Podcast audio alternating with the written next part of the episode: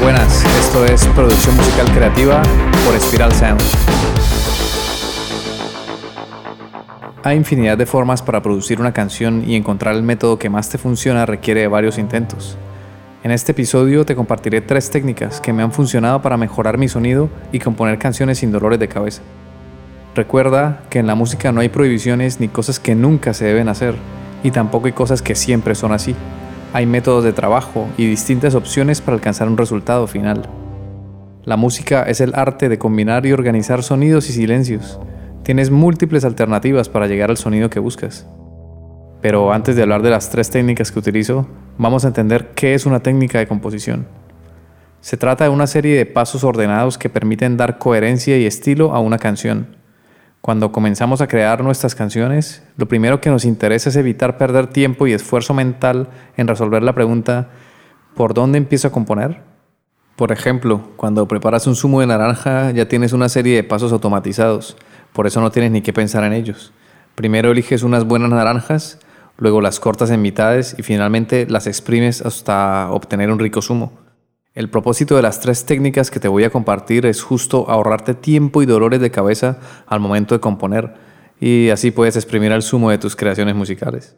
Para desarrollar las técnicas de composición es necesario practicar constantemente hasta que puedas encontrar cuál es tu propio método de trabajo para componer canciones. Estas son mis tres técnicas de composición. 1. Armonía más melodía. Busca una melodía que funcione con una serie de acordes. Puedes usar tu guitarra, piano o un cinte. Buscamos un instrumento que tengas a la mano, que sea de fácil acceso. Luego comienza a balbucear melodías hasta encontrar la primera idea de la letra. En cuanto tengas la letra, escríbela y cántala hasta ir puliendo un poco más la idea inicial. Graba esa idea inicial en tu smartphone o tu portátil y luego identifica si lo que estás cantando es una estrofa, un estribillo o un gancho de la canción y continúa componiendo. Busca más acordes que cuadren con la armonía inicial y añádele una nueva melodía que dé a entender que se trata de otra parte de la canción. Ojo, que no vaya a sonar como una nueva canción. Si por cosas de la vida te sale una idea que parece una nueva canción, grábala rápidamente y continúas trabajando con la idea que más te gusta. Lo importante es que no mezcles las ideas. Aprovecha tu smartphone para almacenar las ideas que no cuadran para trabajarlas luego y centrarte en la idea principal. Poco a poco te irá saliendo una estrofa, un estribillo y quizás un puente. Cuando tengas esas partes de la canción bien definidas, pues ya la tienes. Ahora solo queda pulir ciertos detalles. La ventaja de la técnica de armonía más melodía es que es muy rápida y precisa. Te permite crear una canción en duraciones muy cortas. Su mayor desventaja es que te pueden salir ideas que no funcionan demasiado rápido y al no gustarte lo que haces te vas a ir desanimando y eso te generará cierta frustración. Por eso iremos viendo en nuestros podcasts cómo lidiar con esa frustración al componer. De ahí la importancia que te suscribas para que no te pierdas de nada cada vez que sale un episodio con la información más actualizada y novedosa. Lo más importante aquí es que si te vas desanimando, si te vas sintiendo así, cambia de actividad o pasa a la técnica de composición siguiente. Así seguirás probando y experimentando. Recuerda que se trata de divertirse y de jugar con la música. Muy bien, ahora pasamos a la técnica número 2. Ritmo o riff más melodía. Busca una melodía a partir del ritmo, tendrá mucho más flow y estilo. O bien puedes crear un riff de guitarra, bajo o de otro instrumento y así ya tendrás la parte pegadiza de la canción, el gancho. Cuando tengas una melodía interesante ya puedes comenzar a incluir la letra. Yo sugiero que balbucees porque así va a ser mucho más musical tu canción, mientras que si tratas de buscar rimas desde el inicio te va a costar un poco más que suene bonito. Apenas tengas una idea que funciona, inmediatamente la grabas, porque si no lo haces rápidamente se te puede olvidar, lo digo por experiencia propia. La ventaja de la técnica del ritmo riff más melodía es genial porque te saldrán canciones súper musicales, y la desventaja es que probablemente te costará mucho salir del bucle del riff. Los riffs suelen encadenarte y harán todo lo posible para que no puedas salir de ellos, como por ejemplo pasa en la canción de los White Stripes, Seven Nation Army, el famoso riff.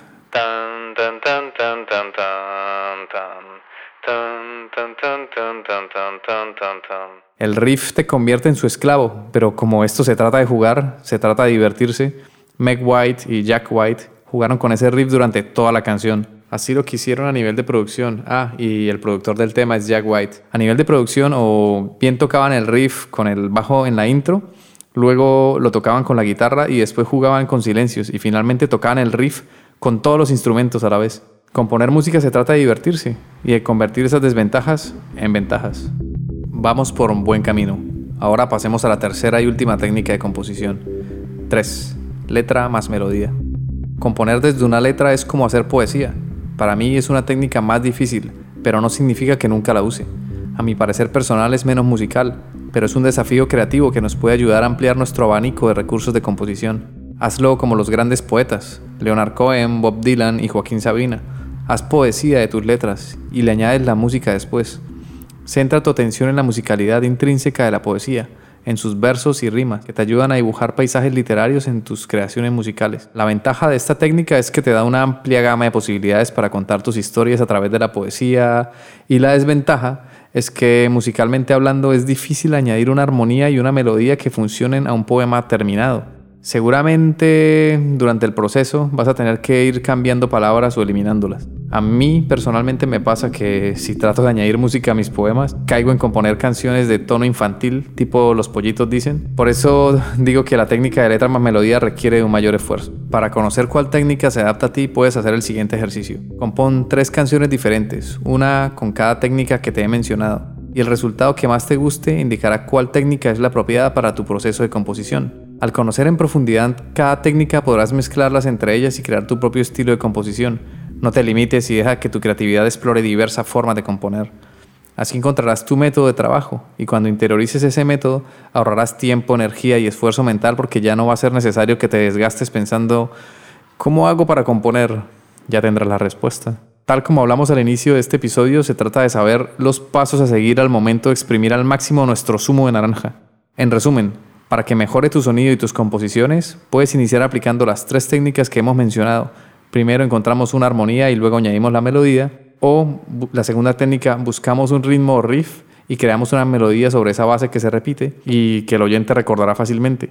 O la tercera técnica, lo hacemos como los grandes poetas, que primero escriben la letra y luego añaden la música, o van añadiendo la letra mientras suenan los acordes. Recuerda que podemos mezclar técnicas. Ya es hora de coger tu instrumento y ponernos a componer.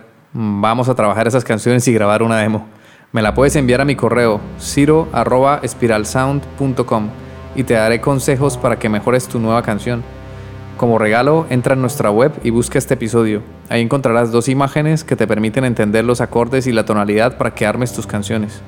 Si te ha gustado este episodio y quieres conseguir un sonido profesional, ve a espiralsound.com y no olvides suscribirte a nuestra newsletter sobre producción musical, desbloqueo creativo e industria musical. Este podcast ha sido realizado en el estudio de Spiral Sound. Puedes escuchar todos los episodios en Spotify, iBox, Apple Music o en tu aplicación de podcast favorita. Encuentra contenido adicional en spiralsound.com. Les habla Ciro Galvis. Gracias por escucharnos y, y por compartir ese contenido, porque así ayudas a fortalecer la cultura.